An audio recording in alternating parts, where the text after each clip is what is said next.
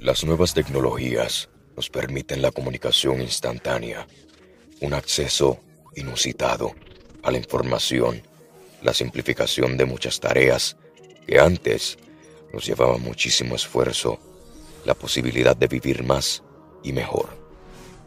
Ahora, la revolución de la tecnología está avanzando a gran velocidad y nadie está realmente seguro de cómo va a cambiar nuestra sociedad y la economía global.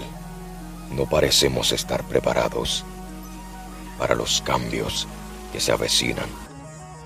A medida que la robótica y la inteligencia artificial avanza, esta tendencia se extenderá a las industrias de servicio y hacia trabajos tradicionales de, entre comillas, cuello blanco, como investigación, academia y derecho.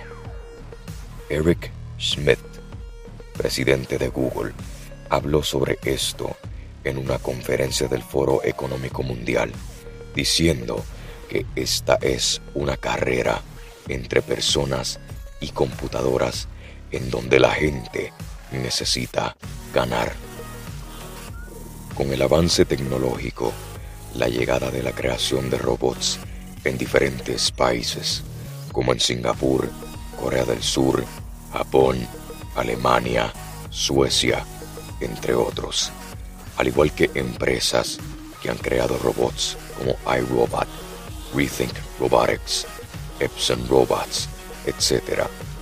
Se realizó un estudio donde el posible estimado de robots que han creado en el mundo son 1.63 millones de robots en el planeta.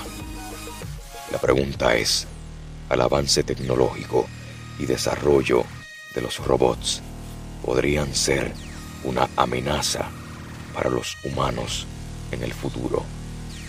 Una robot llamada Sofía, creada por David Hanson, tuvo una conversación con la robot y ella mencionó que destruirá a los humanos y lo dijo en su lenguaje programado que es el inglés.